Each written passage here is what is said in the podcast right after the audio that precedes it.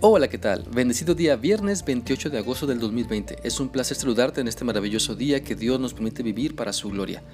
Quiero animarte para que continuemos meditando en lo que la Biblia nos dice en la primera carta a Timoteo capítulo 6 y estamos leyendo los versículos 11 y 12 los cuales dicen así. Pero tú, Timoteo, eres un hombre de Dios, así que huye de todas esas maldades, persigue la justicia y la vida sujeta a Dios, junto con la fe, el amor, la perseverancia y la amabilidad Pelea la buena batalla por la fe verdadera, aférrate a la vida eterna a la que Dios te llamó y que confesaste también delante de muchos testigos.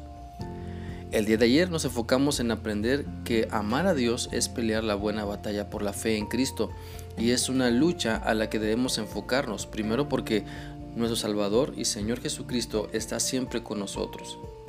Debemos luchar por la fe porque tenemos la mejor ayuda, Debemos luchar por la fe porque tenemos las mejores promesas. Debemos luchar por la fe porque tenemos los mejores resultados. Debemos luchar por la fe porque fortalece nuestra comunión con Dios. Así que además de poner todo nuestro esfuerzo en luchar por la fe en Cristo, necesitamos también, como lo enseña este pasaje, permitir que nuestro amor a Dios nos lleve a aferrarnos a la vida eterna, pues de hecho a eso estamos llamados. Si luchamos por mantener nuestra fe firme, si peleamos la buena batalla en contra del pecado que nos quiere desviar de Cristo, entonces nos aferraremos al regalo de la vida eterna.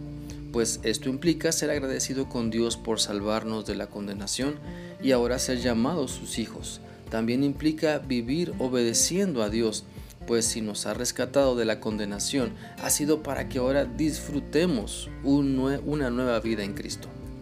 La Biblia dice en 1 de Pedro 1, 18 y 19 lo siguiente. Pues ustedes saben que Dios pagó un rescate para salvarlos de la vida vacía que heredaron de sus antepasados y el rescate que Él pagó no consistió simplemente en oro o plata, sino que fue la preciosa sangre de Cristo, el Cordero de Dios, que no tiene pecado ni mancha.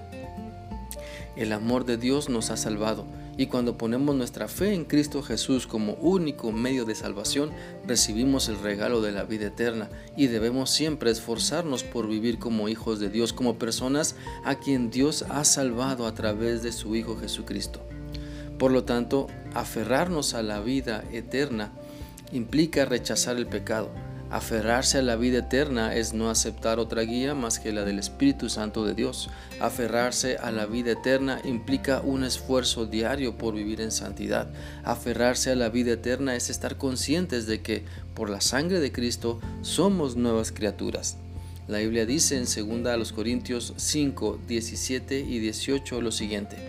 Si alguien está unido a Cristo, se convierte en un ser nuevo que ha dejado lo viejo atrás y está totalmente renovado.